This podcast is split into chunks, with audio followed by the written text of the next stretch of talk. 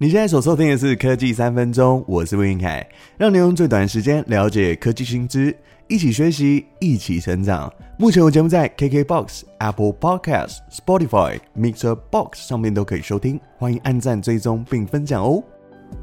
今天要跟大家分享，接口发出一个终止服务的公告，对象是旗下通讯软体 Jello。这款在二零一九年发行，历经三年，即将在七月二十八号终止营运。主打传钱、传讯息、传秘密，透过接口支付的串接技术，就能在好友之间转账，还有发红包，可以视为一个很单纯的聊天软体。不仅没有广告、传传贴图，还有支援悄悄话、无痕回收的功能。当时产品上线的时候，还请来韩国大咖艺人少女时代的润娥来代言哦。不过，这个产品在上线后的争议是，贴图可以由使用者自行上架，没有经过官方系统在第一时间的把关哦，所以被很多有心人士盗用，而且上传知名创作者的贴图到 Jello 上面，导致衍生智慧财产权的问题。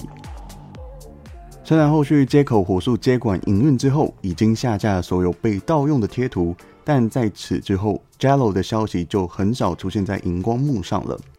我们说好的产品真金不怕火炼，但是在通讯市场大者恒大，现在没有秀肌肉哦，没有活动，没有行销，就等着没有客群，下一步就是慢慢的消失在市场上。以通讯软体来说 j e r o 起步比较晚，在各个地区的市场又已经饱和的情况下，加上接口支付还是以台湾市场为主，所以要撼动老大哥 Line 啊，或是 Meta 的 Messenger，甚至 Telegram。这个市占率是很难有起色的。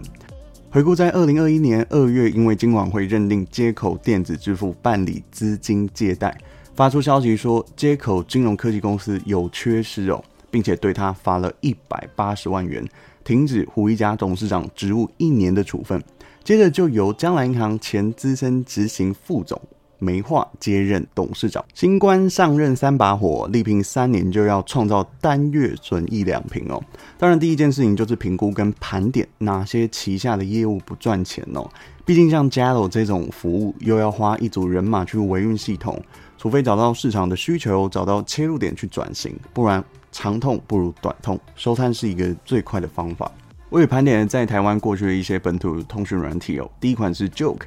它是由工研院推出的产品，刚上市因为市占率没有起色，所以近期它把重心放在企业专用平台上面，提供一些文件还有语音开发的套件，提供客制化使用。第二款是在二零一二年推出的 QB，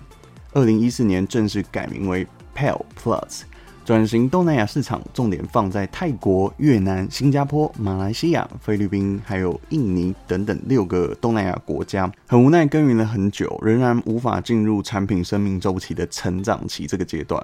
所以在二零一八年，双平台都被双双下架。第三款是台湾大哥大旗下自主研发的通讯软体，叫做 M Plus。它转型做企业 APP 已经很久了，主打企业客户，推出行动分机的功能。透过登录 M Plus 的 App 以后，就可以将传统的电话进行分机的动作，那连线到员工的手机，实现人在外面也可以接听办公室的电话，这个功能非常棒。曾经在二零一三年的时候，M Plus 主打送礼送到心坎里，在聊天软体中有一个独特的送礼机制，和很多家商店都有跨平台的合作。让使用者可以透过手机上面购买商品，不论是热乎乎的咖啡，或是美味可口的蛋糕、披萨、烤鸡，都能够直接买来送给朋友。很可惜呢，这个功能最终没有留下来。反观 LINE 在二零二一年六月推出相同的功能，从酷券改版升级成 LINE 礼物，以电子票券的形式，即时礼送到心坎里。让送礼也可以变得很简单，又能够在上面写出一些可爱的文字讯息，大大增加使用者购买的意愿哦。所以这个功能呢，在二零二一年看下来其实是成功的。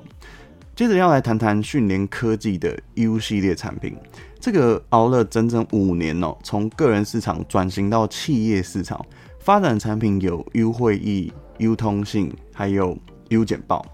再到现在疫情的时代，除了企业和全台半数的八十多所大专院校相继申请及采用，也获得很多政府单位在资讯系统的采购标案。所以，我们姑且不论这个训练系统美观跟稳定的程度，但是他在逆境求生的态度真的是值得学习。还有一组新创团队在二零一九年推出 AnSport 这款 App，是主打地图聊天，分享最及时第一手的讯息，或是透过美食打卡，在地图上标示餐厅的地点，并且上传照片还有感想。它也提供了一些像发问模式啊，查看各地即时影像，种种以上这么多的功能，出奇乏人问津，下载量也非常非常低哦。但是经过电脑王阿达、塔克女子还有重冠狂人的文章邀约，曝光度在二零一九年八月 App Store 的七天曝光数大约是二十九万多。但是在后来呢，转型做了互动型的美食地图 App。从此以后呢，声量就直接暴跌，而且快速的消失在网页上了。像这类型的产品哦，有点像是在二零一七年法国新创的地图式交友软体 Zenly，当初在欧洲快速爆红到世界的各地，后来被 Snapchat 母公司以二点五亿美元至三点五亿美元的价格给收购。所以综合上述。相同类似的 App 在不同的地区还有不同的客群，最终都会攸关到这个产品有没有机会继续爆发或是成长。第七款产品是主打安全性的 LetsTalk，采用多层次的加密技术，还有阅后积分，可以在设定时间内将已传送的讯息无痕删除。再来，我觉得还有一点是它有一个提前安排寄送时间跟内容，定时自动发送，有点像是 email 的形式哦。还有一个很酷的功能，就是将已传送的讯息内容置顶，然后设定提醒。还有一个就是再次编辑已传送出去的讯息，可以调整。所以这个 App 到目前为止哦，其实我觉得以企业来说还是很方便的。然后目前还是可以下载得到。最后是 PG Talk 研发和营运的厂商是币矿数位科技公司，由艺人吴宗宪担任第一任执行长，还有投资上亿的资金哦。在于这个平台用户呢，可以透过购买游戏的点数这种形式来进行商品的购买。虽然他没有拿到电子支付的执照，但是还是可以在夜市啊看得见这个 PG Talk 支付的立牌，所以买买小吃还是可以的。另外，在 App 多元的服务，像是观看直播啊、节目这些内容，还可以透过这种分享的形式，让好友看见讯息、照片还有影片。当然，它也支援线上购物的功能，让小业者可以在平台上面宣传产品，进行多媒体广告互动的服务。讲完了台湾本土的通讯市场这些功能以后呢，回到我们前面说的，要在台湾的市场冲用户数哦，攻下一片天，就是要花钱行销，办一大堆的活动，还有就是要在上面有独家的内容，才有办法做得久。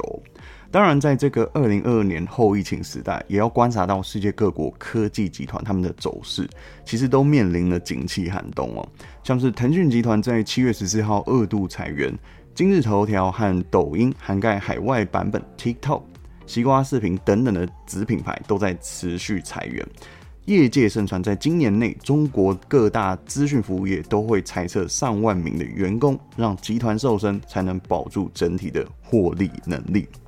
美国品牌的部分，微软在七月十二号也裁员超过一千名的员工，对象涵盖不同地区还有职务，已经暂缓了 Windows。Teams 还有 Office 部门的职缺招聘，Twitter 在上周裁掉了部门三十 percent 的人数，所以在六月以来呢，各大集团像是 Tesla 也解雇了大约十 percent 的人员，包含 Google 也是如此哦。同时，希望现有的员工变得更具创业精神，像是 Google CEO 桑达皮采也坦言，Google 需要面对不确定的全球经济前景。还有，同时公司将要整合业务，会对投资重叠的部分进行精简哦。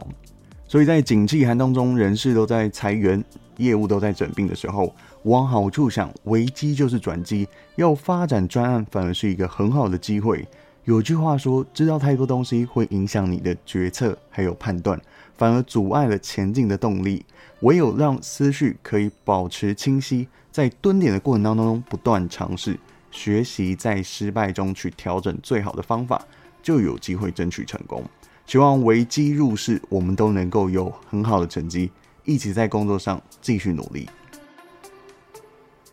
节目最后跟远传电信的用户分享，在七月十九号开始，月租型用户的 vote 跟 VoWiFi 服务在未来全面免费。只要你的手机是四 G 或是五 G，符合 vote 的功能，就可以享有秒拨秒通，不用等待，打电话也不会降三 G 喽。